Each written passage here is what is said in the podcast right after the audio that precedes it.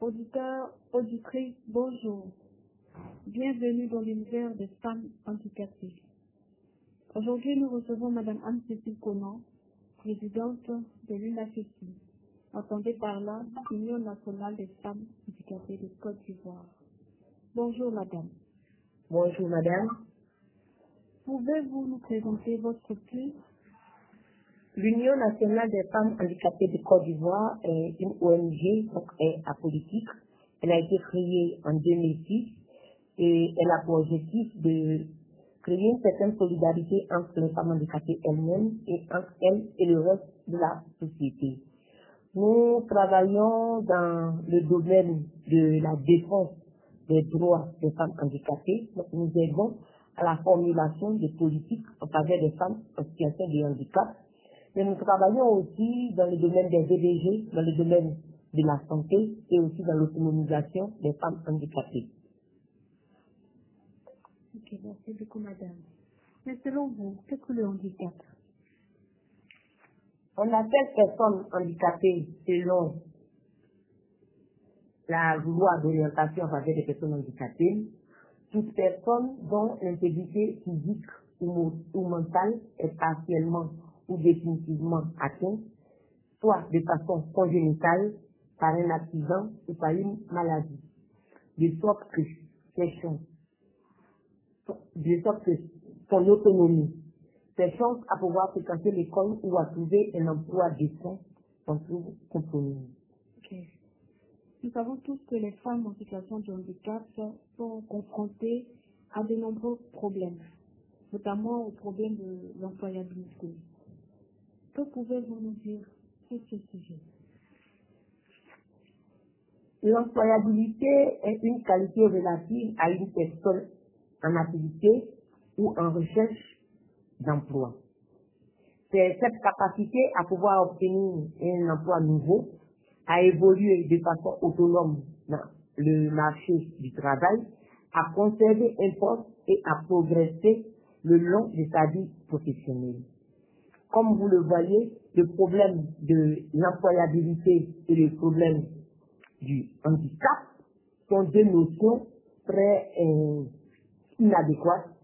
Et donc, d'un côté, nous avions quelqu'un qui, dans les chances à pouvoir trouver un emploi décent, s'en trouve compromise du fait du handicap, et de l'autre côté, la personne devait pouvoir trouver soit un emploi nouveau, ou alors est à la recherche d'un emploi, de sorte que sa capacité à pouvoir obtenir cet emploi-là, à évoluer de façon autonome sur le marché de l'emploi, à progresser et à pouvoir avoir une vie professionnelle tout au long de sa vie ou de sa carrière. Et voyant cette nette opposition, si des mesures d'accompagnement des mesures visant à, à, pouvoir aider cette personne ne sont pas prises, vous voyez que la personne ne pourra, pas avoir cet emploi du fait du handicap. Et c'est en cela que nous devons féliciter notre pays qui a pris plus ou moins des dispositions légales pour pouvoir protéger, pour pouvoir faire la promotion des femmes en situation de handicap, pour pouvoir avoir ce travail-là. Je voudrais citer entre autres la loi d'orientation en faveur des personnes handicapées, la loi 594 du 10 novembre 1998. Je voudrais citer aussi la convention relative aux droits des personnes handicapées qui a été signée le 10 janvier 2014 par l'État de Côte d'Ivoire, par le gouvernement ivoirien. Et je voudrais citer le décret 2018-456 du 9 mai 2018 relatif à l'emploi des personnes handicapées dans le secteur privé. Selon ce décret, tout employeur ayant moins de 100 employés qui peut pouvoir prendre une personne en situation de handicap et au-delà de 100 employés, la personne, l'employeur se doit de prendre 2% de son personnel en situation de handicap. Je pense que si cette mesure est appliquée, normalement l'employabilité des personnes handicapées ou des femmes handicapées de Côte d'Ivoire ne se pose pas. Mais nous savons tous que sur notre vie, il y a vraiment une différence entre ce qui est et ce qui se fait, ce qui doit être et ce qui se dit et ce qui se fait. cette loi n'est pas appliquée. De sorte qu'aujourd'hui, les femmes handicapées se trouvent dans une double vulnérabilité du fait qu'elles soient femmes et qu'elles soient en situation de handicap et vivent vraiment dans un monde vraiment précaire. Madame, le Covid-19 a fortement impacté l'économie mondiale, voire l'économie de nos pays. Est-il des activités des femmes handicapées À l'instar de tous les pays du monde, la Côte d'Ivoire s'est trouvée dans une crise économique sans précédent du fait du, Covid et les, mesures arrêtées par le gouvernement ont aussi occasionné ou ont réduit les activités de la population, y compris les activités des femmes en situation de handicap.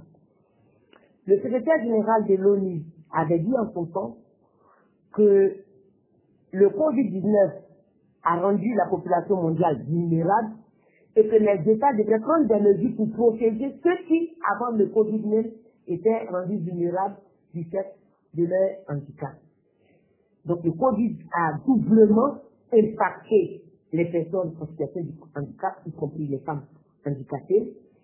Et l'État se devait de pouvoir prendre des mesures de protection, de promotion des femmes handicapées en activité. Malheureusement, cette mesure n'a pas été prise. On a vu ici que les, les, les- il y a eu le fonds FACI, qui était le fonds de soutien au secteur informel. Les femmes handicapées sont beaucoup dans le secteur informel, mais elles n'ont pas pu bénéficier de ces mesures et nous ne savons pas trop pourquoi. Et donc, pour moi, nous, nos États, nos gouvernements devraient prendre des mesures de protection de ces femmes vulnérables, rendues doublement vulnérables du fait de cette pandémie.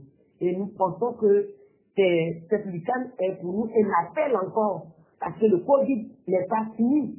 Nous sommes, on, les, certains parlent de monde post-Covid, nous ne sommes pas en situation post-Covid, puisque le Covid sévit toujours, et donc des mesures de protection et de promotion devraient être prises pour pouvoir protéger ces femmes-là. Nous sommes pratiquement à la fin de notre échange. Quel message pouvez-vous lancer aux, aux autorités et aux aud- auditeurs et auditrices qui nous écoutent? Nous voudrons dire que la femme en situation de handicap est acteur du développement comme tout autre citoyen. Elle peut participer pleinement à la vie de sa communauté. Seulement qu'elle a besoin de mesures d'accompagnement. Et donc, il ne faudrait pas que nos gouvernants ou alors nos communautés voient en, elles des hommes parias, des hommes qui ne peuvent pas participer au développement et donc les soumettre à l'aumône. Il faudrait qu'on puisse les mettre à l'épreuve pour qu'elles puissent faire valoir leur potentiel, faire valoir leur génie. Aujourd'hui, on peut trouver les femmes handicapées dans plusieurs secteurs d'activité, dans l'enseignement, dans le commerce, dans dans le commerce, un, un- un peu partout.